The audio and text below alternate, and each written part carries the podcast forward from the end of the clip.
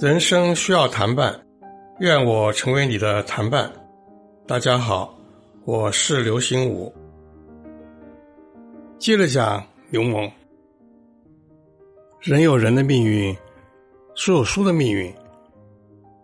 刘蒙这本书呢，前面说了，上世纪五十年代啊，翻译到中国了，发行量特别大，几乎当时的每一个青少年啊。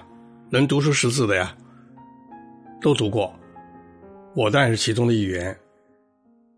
读了非常喜欢，但是呢，你要知道，弗尼奇毕竟是一个西方的作家，他的这个小说在苏联翻成俄文的时候啊，苏联当时出于种种考虑，就有所删节。那么到了这个中国。翻译出版时候呢，又有所删节，都不是全本。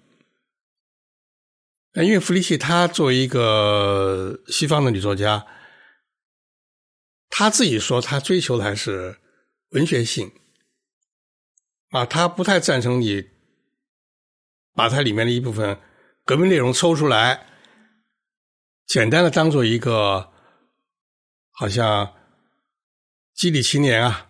参与革命的一个股东书，特别是里面对这个蒙台内利这个角色的这个塑造，啊，他揭示了蒙台这个人物内心的深层次的痛苦。那刚才我跟你讲的主要是一九五四年苏联拍摄的那个电影里面那个情节啊，那个电影里面呢，就基本上把蒙特利呢。塑造成了一个负面形象，啊，一个伪君子。那么这个呢是并不符合原作的那个状态的。啊，这个书因为在苏联当时就大红特红，这后来这个就有苏联的相关的人士啊，就打听这个弗里奇这个作家还在不在，就发现呢，在一九六零年之前啊。他还活着，在美国，住在纽约，啊，已经相当的穷困潦倒了啊，住在一个很小的单元里面。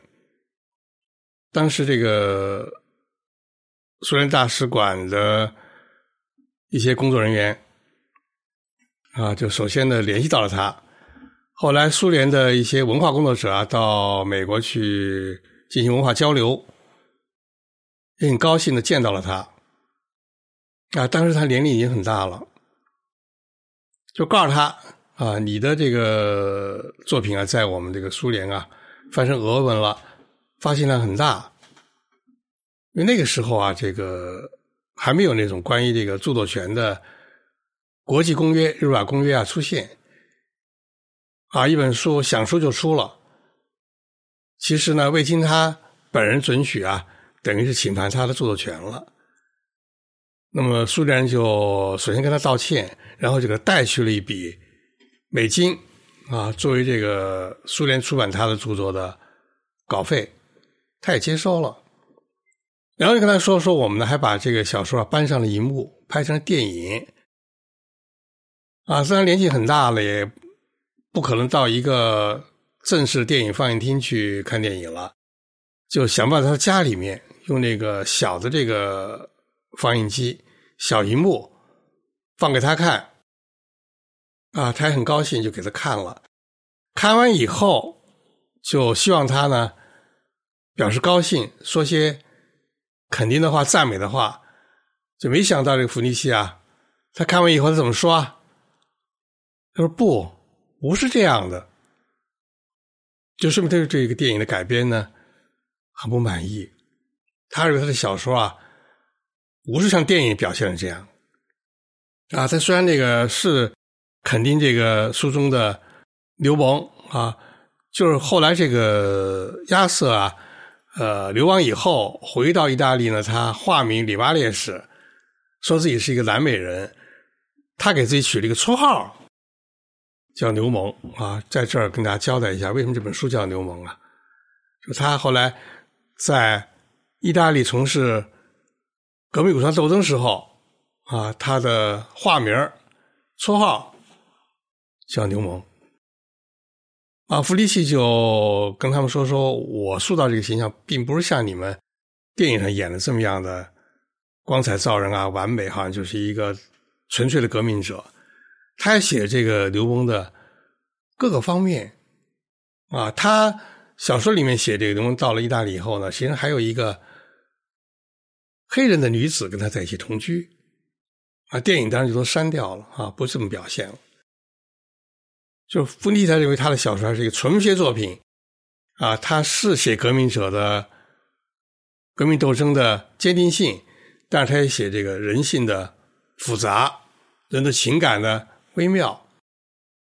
可是呢这个出版他的书，删去一些内容，拍了电影以后呢，就像淘米一样啊，其实淘米水是很有营养的，就把一些营养啊，就等于都。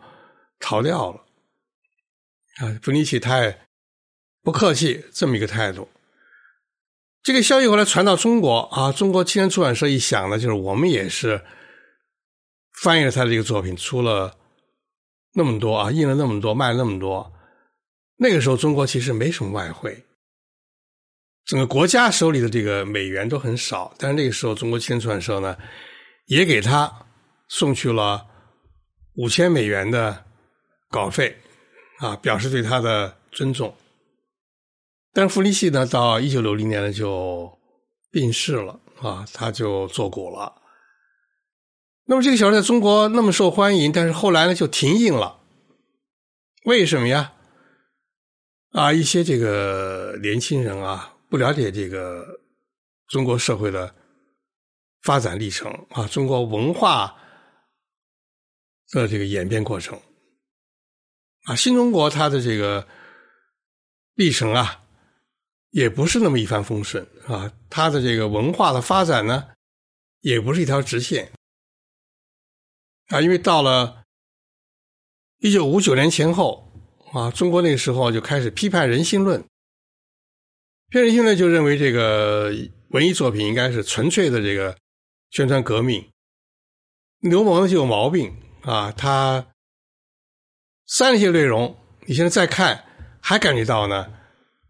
他写人性，写人情啊，这个蒙台尼利和这个亚瑟之间啊，那种啊，既决裂又扯不断啊，既对立，但是呢，他们又在心灵深处啊，还是有父子之情啊。这些内容认为都不够健康。所以后来到一九五九年以后呢，这个书就停印了。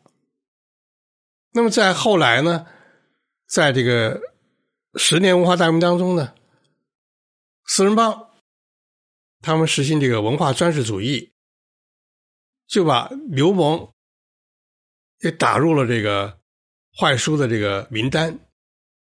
啊，那个时候一些情况呢，小年轻不知道。像我告诉你。钢铁是怎样炼成的？也被认为是一本坏书啊！就是那个保尔去和东丽啊这样一个女孩子谈恋爱，是犯错误。你是一个无产阶级的一个子弟，你去爱一个资产阶级小姐，当然后来他们俩决裂了，那也不行啊！你早期这个恋爱啊，这些篇章啊都是糟糕的，也不行啊！所以我们这个。国家这个文化的发展呢，经历一些情况啊，其中就有这个文化大革命十年当中啊，四人帮啊，他们所实行的文化专制主义啊，毛主席后来也批评了四人帮啊，几次在这个政治局会议上啊，当他们面跟其他的政治员说啊，说你不要搞四人帮嘛，跟你们说不要搞嘛。而且还说，四人帮的问题啊，今年下半年解决不了，明年解决。说这话应该是在一九七五年。那四人帮他切断了这个中国人，特别是中国年轻一代和四种文化的关系，一种就是中国本身的古典文化，除了《红楼梦》啊，因为毛主席他喜欢《红楼梦》，例外，其他的这个古典文化基本都被否定掉了，年轻人都不能看。啊，那时候一个年轻人，你说你去读李白的诗，是不对头的，不允许的，不好的，要被批判的，而且呢，也切断了年轻一代和这个。一九一九年以来的新文化的联系啊，除了一个鲁迅被肯定以外，其他全否定了。啊，矛盾他矛盾文集也是禁书，不能看的。啊，丁玲更不消说了，本身就打成这个敌对分子了。啊，现在大家说啊，红色经典多好啊，啊，保卫延安，保卫延安也是大毒草，因为保卫延安里面写了彭德怀。而彭德怀呢被否定掉了，所以这本书呢也成了坏书了。啊，《青春之歌》《青春之歌》也不行。啊，作者杨沫后来也受了很多苦，是吧？也不行，因为你写一个呃女革命者，书里头好几次谈恋爱，就不对的。那么就不但把这个一九一九年到一九四九年之间的一些。文学除鲁迅以外全否定掉了。那么，在一九四九年以后的文学里面呢，除了肯定浩然的易烊天，连杨沫的《青春之歌》都否定掉了。啊，刚刚我提到了，比如说这个保卫延安也否定掉了。啊，在这个二零一九年，啊，这个人民学出版社和学习出版社出了一套七十年七十部。长篇小说的典藏啊，现在很多年轻人说这多好啊，我们应该看这，是应该看这种书。但你要这这些书当中有一部分在那十年当中也被认为是毒草，也是不能读的。你说这多不好啊，是吧？那更不消说啊，当时就基本上把外国文学啊全部都否定掉了啊，不但这个像英美的古典文学否定掉了。那么，像弗里奇的这种具有革命性的有某种作品呢，也否定掉了，很令人痛心啊！所以我在一九七七年呢，就在十一月份的《文学杂志》发表了一个小说，叫做《班主任》啊。班主任被认为是那个时候所形成的一个文学潮流，叫做伤痕文学的一个开山作啊。现在有一些关于伤痕文学的讨论呢。我看了以后呢，目瞪口呆。啊，当然，商文学作为一个文学的流派，是可以啊，来讨论、来重新评价的。那有一种说法，说商科文学这个内容啊，就都是这个否定那个建国以后的三十年的成果的，哪里是这样啊？你看看班主任去，班主任否定了一九四九年以后的新中国吗？完全没有否定，啊，班主任里面他否定的是四人帮，他们实行那个一套错误的文化政策。啊，他们所实行这一套，后来在毛主席晚年啊，遭到过毛主席的否定和批评，他们是不对的，啊，班主任是揭露抨击了他们对青少年心灵的危害，发出了。救救被四人帮坑害的孩子的呼唤啊！至今呢，我还认为我自己当年写的作品呢，出发点呢是对的啊。至于这个作品的文学性究竟怎么样，那是另外一个问题啊。还有人说，三文学啊，就是一些知识青年啊，他们不愿意上山下乡啊。那个农民一辈子在农村生活啊，难道？农民受的苦不比你们多吗？你们去个十几年上山下乡就哭天抹泪了。因为山文学就是一些知识青年写他们在农村啊艰苦的生活情况。我这个作者呀，不是知识青年，我没有知青年的身份，我也没有过上山下乡的经历。我的所有作品里面，几乎呢。都很少写到上山下乡，因为我没有那样的生活体验。班主任的作品，从第一个字到最后一个字和之前上山下乡的了无关系，完全没有写什么农村艰苦啊，呃，到农村以后不乐意啊，没有这样的内容。那么后来这个又有很多作者呢参与进来，来揭露和批判四人帮的造型历史，在班主任发表的九个月之后。上海文汇报呢，刊出了卢新华的伤痕。那伤痕也不是写知青年上山下乡的故事，伤痕他是写一个女孩子啊，她母亲呢被打成叛徒，受到不公正待遇。当时呢，他呢不了解情况，他母亲根本不是叛徒，但就被污蔑为叛徒，打倒了，他就被迫和他母亲呢划清啊界限。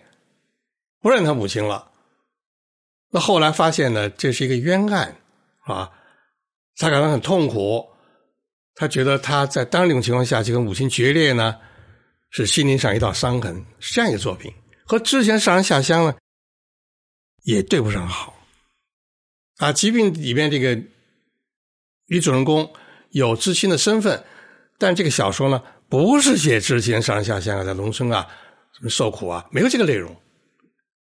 后来有这个一个青年作家叫王亚平，写了一个《神圣的使命》，就更和之前上山下乡了无关系了。写的是这个公安系统拨乱反正的故事。你把这三个三文学当时的代表作品，你拿来读一读，哪里是现在有的人说啊，他们就是知识青年上山下乡是是委屈，他们怎么怎么样？不是这样的。而且伤痕文学这个文学潮流呢，很短暂啊，它是从。一九七一年十一月，我发表班主任的起始，然后到差不多一九八零年初呢，啊，就结束了，这个潮流就过去了。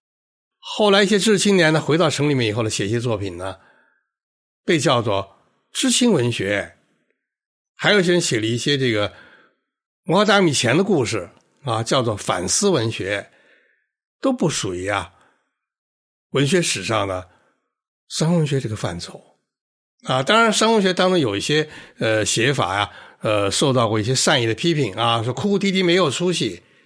那么你去读这个班主任，一滴眼泪都没有，没有哭哭啼啼内容，而且这个小说里面学校就叫做光明中学，开篇就是一派光明啊。当了四人班以后啊，人心振奋，学校里面老师学生啊，都希望啊。把学校的这个新的这个局面啊，进一步的展拓，这么个内容。那为什么这个小说里面要用流氓作为一个道具，构成一个情节呢？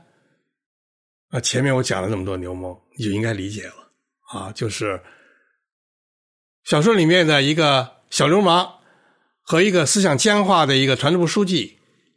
他们都受到了四人帮的毒害，小流氓受到的是读书无用论的毒害，团支书记受到的是四人帮啊否定一切，啊把刘梦这样的优秀的小说啊都否定掉的毒害，啊作品就呼吁啊我们要清算四人帮给我们的心灵造成这种伤痕，抚平伤痕以后，我们要团结起来向前看。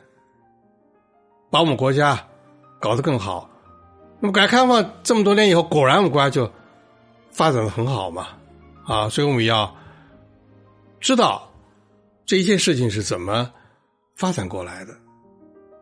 关于流氓，我就讲这么多，供听友们呢参考回味。